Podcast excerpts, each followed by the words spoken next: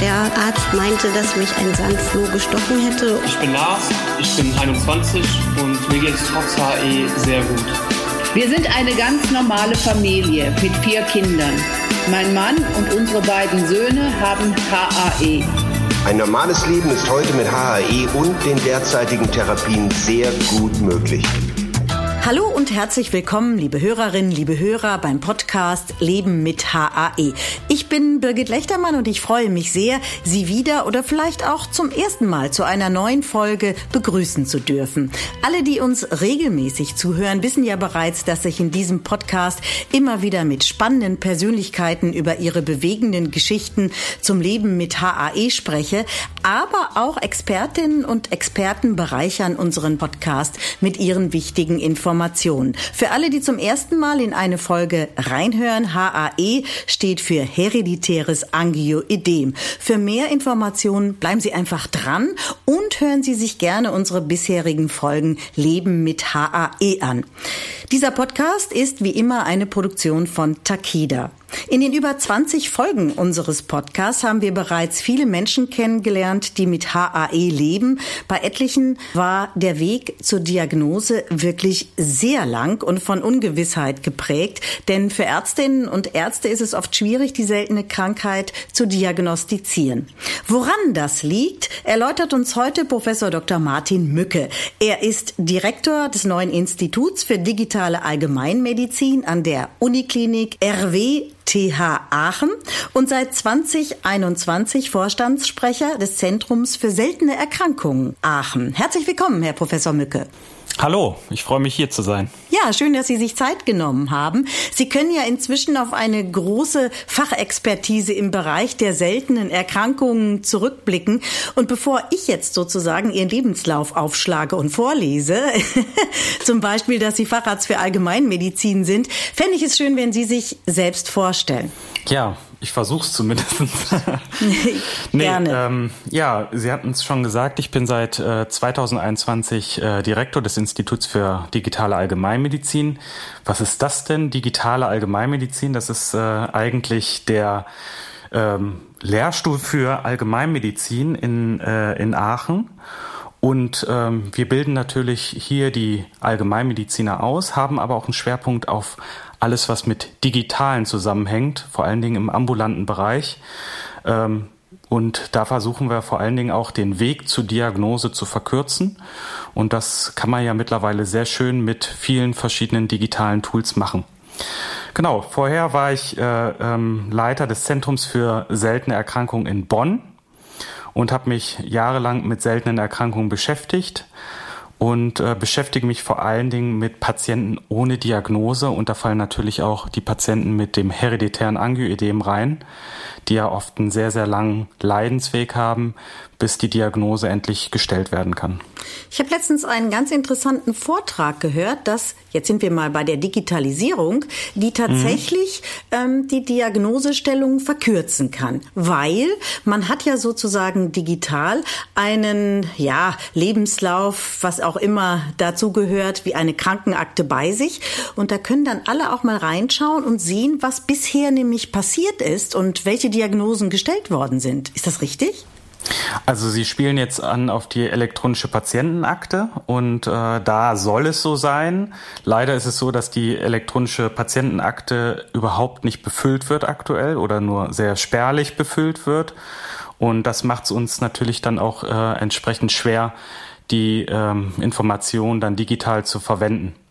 Und äh, bei uns zum Beispiel am Zentrum für seltene Erkrankungen in Aachen und vorher auch in Bonn war es natürlich immer so gewesen, dass die Patienten kiloweise Akten zu uns schicken und dann sagen, ja, gucken Sie sich das mal an und äh, vielleicht äh, äh, finden Sie ja die Diagnose unter den vielen Blättern.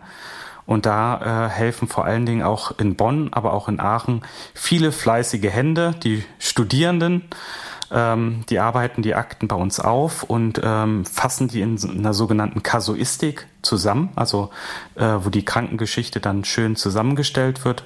Und das hilft uns dann auch ähm, den Fachexperten, das Ganze dann in einer interdisziplinären Fallkonferenz vorzustellen und dann vielleicht auch den Weg zur Diagnose zu verkürzen. Das Zentrum an der Uniklinik RWTH Aachen ist ja eine sehr etablierte Anlaufstelle, auch für Menschen mit seltenen Erkrankungen. Ein wichtiger Punkt, glaube ich, mhm. für Sie ist immer die hausärztliche Versorgung von Patienten und Patientinnen danach, ne? Ja, ich habe in, in Bonn eine relativ große Praxis. Wir sind da acht Ärzte. Wir haben auch eine ganz große Infrastruktur mit äh, einem eigenen Labor und auch einer eigenen Genetik dran. Und ähm, da sehen wir vor allen Dingen diese Patienten ohne Diagnose, äh, weil auch ein Patient äh, ohne Diagnose, aber auch mit seltenen Erkrankungen halt Husten, Schnupfen, Heiserkeit und muss behandelt werden. Und äh, das versuchen wir halt in der Bonner Praxis, aber auch am Zentrum für seltene Erkrankungen in Aachen. Bei Bedarf überweisen Sie ja Ihre Patientinnen und Patienten an Kolleginnen und Kollegen an eben anderen Kliniken, zum Beispiel auch aus anderen Fachbereichen. Was hat Sie eigentlich dazu motiviert, sich auf seltene Erkrankungen zu spezialisieren? Also ich habe vorher ja die, die Facharztausbildung äh, zum Allgemeinmediziner gemacht und irgendwann hat dann eine äh, Bekannte von mir mich gefragt, hast du nicht Lust, im Zentrum für seltene Erkrankungen zu arbeiten? Und da war äh, das Zentrum in Bonn gerade im Aufbau.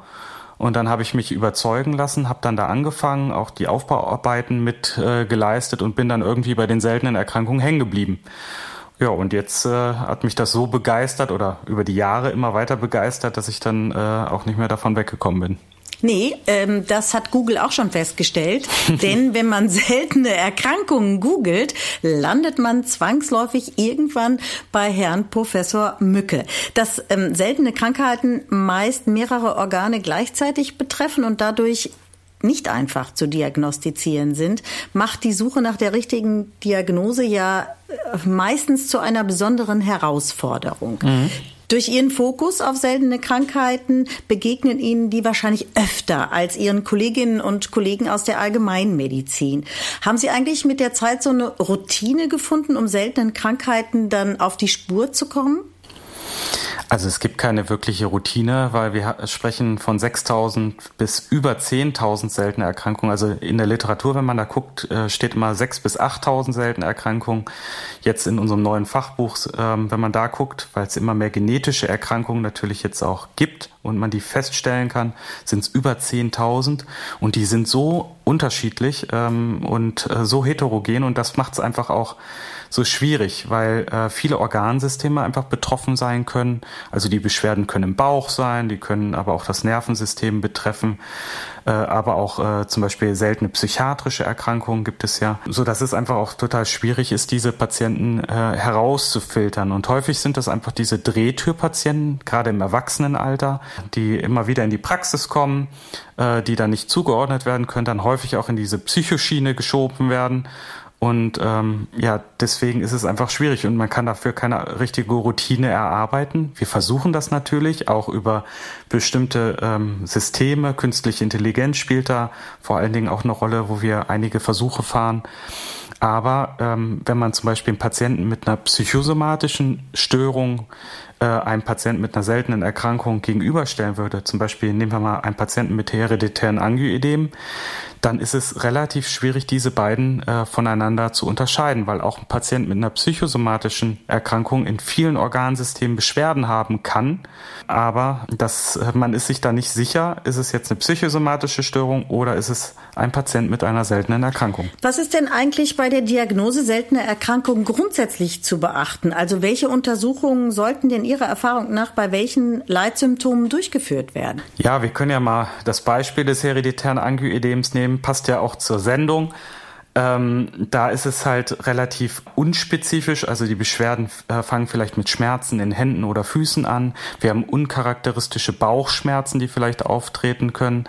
Äh, und dann natürlich auch diese Schwellungsattacken, die auftreten, die dann auch äh, eher so in diesen allergischen Bereich reingeschoben werden. Und das ähm, ist dann ja vielleicht auch äh, unspezifisch, wo man dann lange, lange Zeit sucht, also über Jahre teilweise, bis man dann den Weg zum hereditären Angioedem dann auch findet. Also mit Schmerzen in den Händen, teilweise ja dadurch, dass es Schwellungen dann in Händen, aber auch vielleicht im Genitalbereich auftreten, die nicht zuzuordnen sind. Ja, und dann äh, sucht der Patient jahrelang äh, nach einer Diagnose, bekommt dann vielleicht äh, Medikamente, die nicht helfen, Cortison, Antihistaminika und kommt einfach in der äh, Diagnosestellung nicht weiter. Das erzählen uns viele.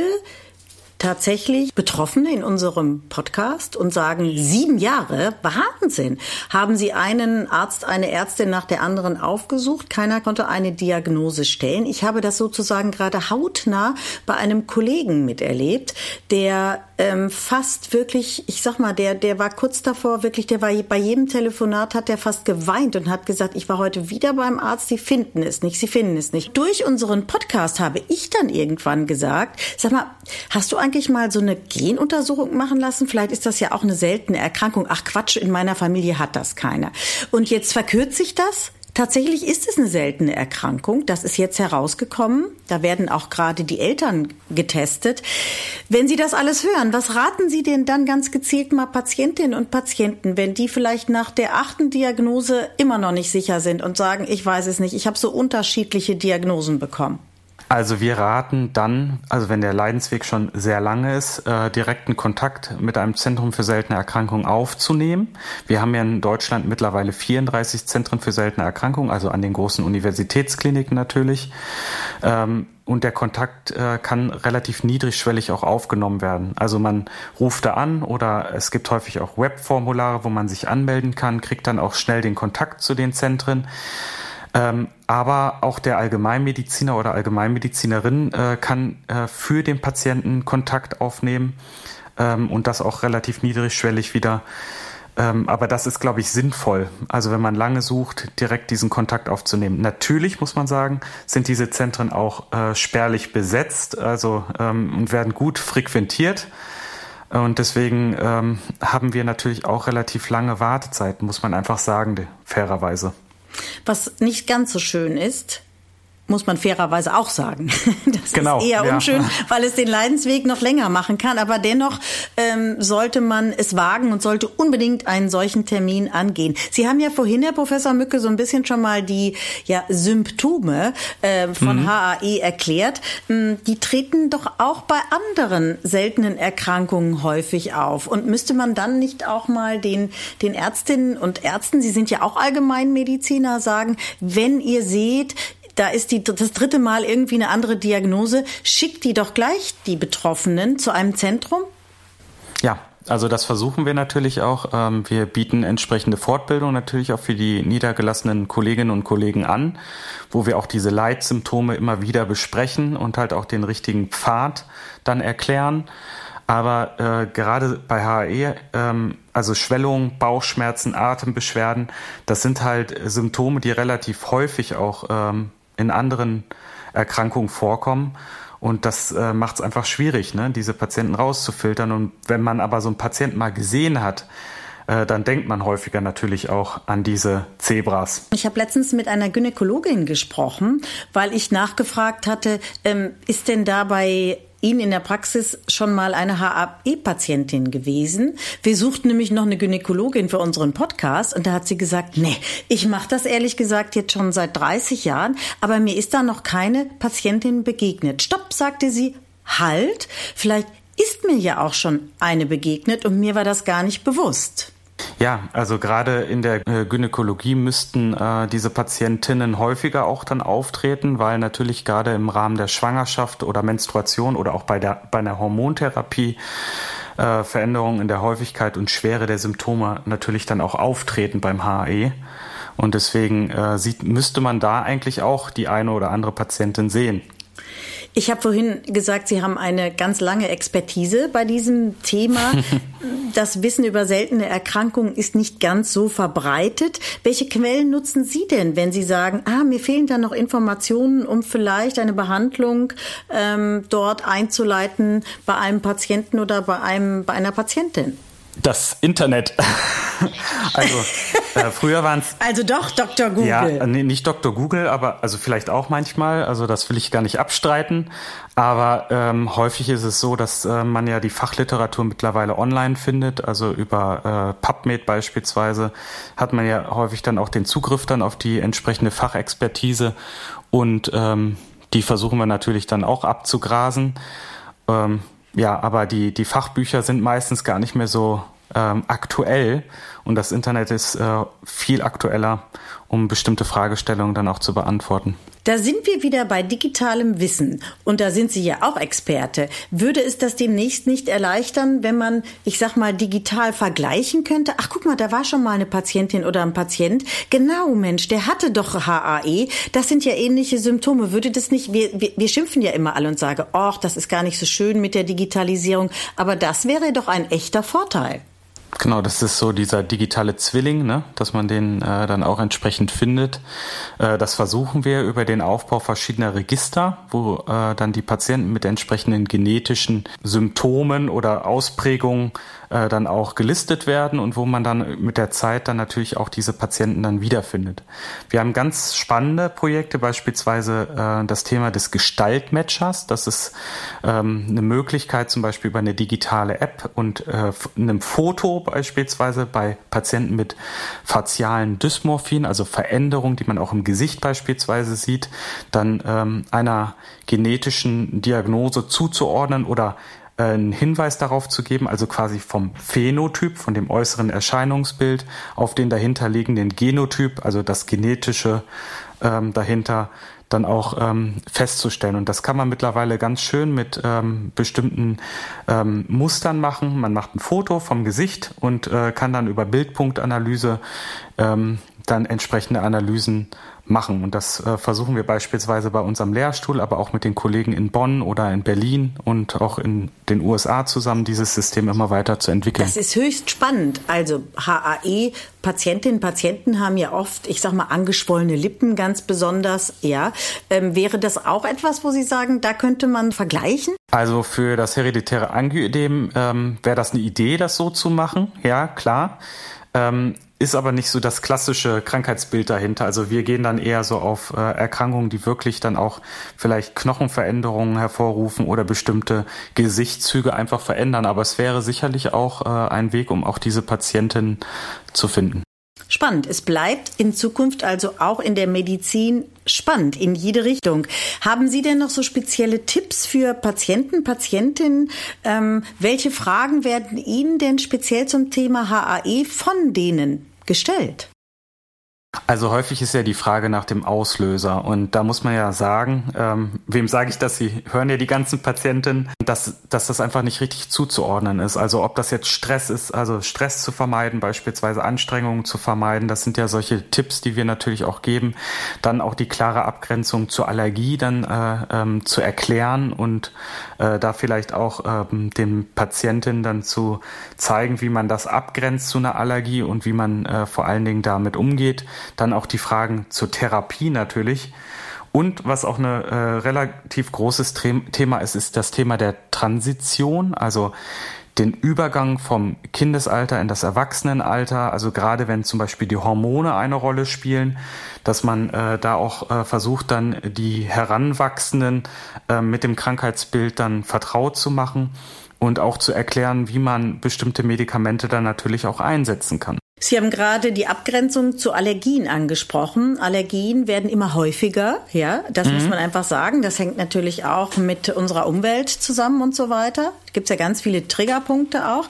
Wie gibt es denn da eine Abgrenzung zu HAE? Also das ist äh, wirklich schwierig, weil die Symptome ja ähnlich sind. Also wenn wir jetzt gerade Schwellungen ansprechen, äh, Schwellungen im Gesichtsbereich, also das typische Angioidem sieht man natürlich auch bei äh, allergischen Reaktionen und auch das Anschwellen im Halsbereich vielleicht, also da, wo es richtig kritisch wird.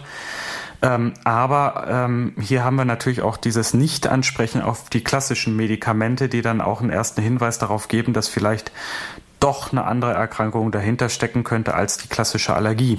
Das wollte ich gerade sagen. Also was so klassisch gegeben wird, Cortison und was weiß ich, was da alles gegeben wird, wenn das alles nichts hilft, ähm, müsste man tiefer graben sozusagen. Genau, und da macht es dann natürlich auch Sinn, äh, äh, daran zu denken, dass wir äh, äh C1-Esterase, also dass man das halt dann auch äh, im Labor bestimmt, weil ähm, bei Typ 1 und 2 ist es ja der klassische C1-Inhibitormangel, der da eine Rolle spielt und äh, dem man dann natürlich auch bei den äh, bei diesem schönen Laborparameter dann auch relativ schnell herausfiltern kann, wenn man denn daran denkt. Und äh, das ist immer das Thema, was ich immer versuche in den Vordergrund zu stellen. Man muss an seltene Erkrankungen denken. Also sie sind nicht häufig, aber es ist wichtig, an diese Zebras, Kolibris und äh, Chamäleons zu denken.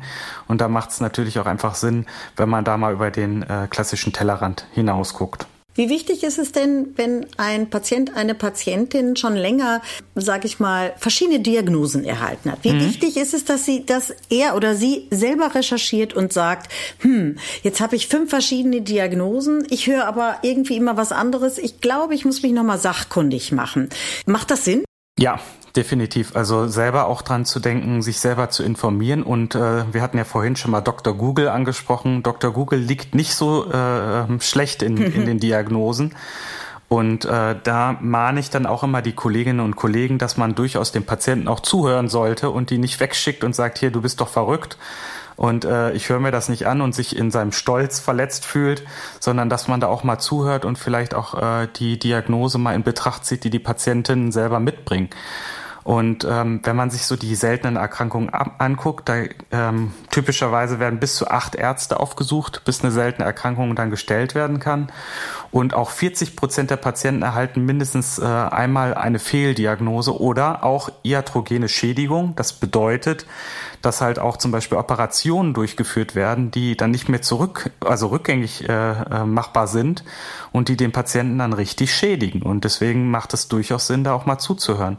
Genau das, lieber Herr Professor Mücke, war ein Thema bei uns, das uns eine Patientin erklärt hat. Blinddarm-OP, Mandel-OP, Entfernung und so weiter und ähm, noch viele andere Dinge. Und irgendwann, sage ich mal, verliert man vielleicht ja dann auch als Patientin oder Patientin Mut. Und was könnten Sie dazu sagen, damit er eben nicht verloren geht? Also äh, man muss immer an sich glauben. Das ist natürlich immer wichtig im Leben, aber man muss auch daran glauben, dass es besser werden kann.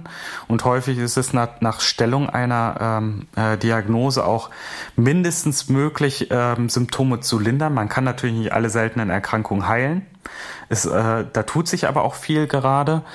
Ähm, aber es ist einfach wichtig, dran zu bleiben, äh, sich die Fachexpertise zu holen und wir haben vorhin schon mal drüber gesprochen, wenden Sie sich einfach an ein Zentrum für seltene Erkrankungen. Das sind auch nicht die Allheilsbringer, aber sie können auf jeden Fall helfen, vielleicht eine Diagnose oder die Möglichkeit einer Diagnosestellung zu verbessern.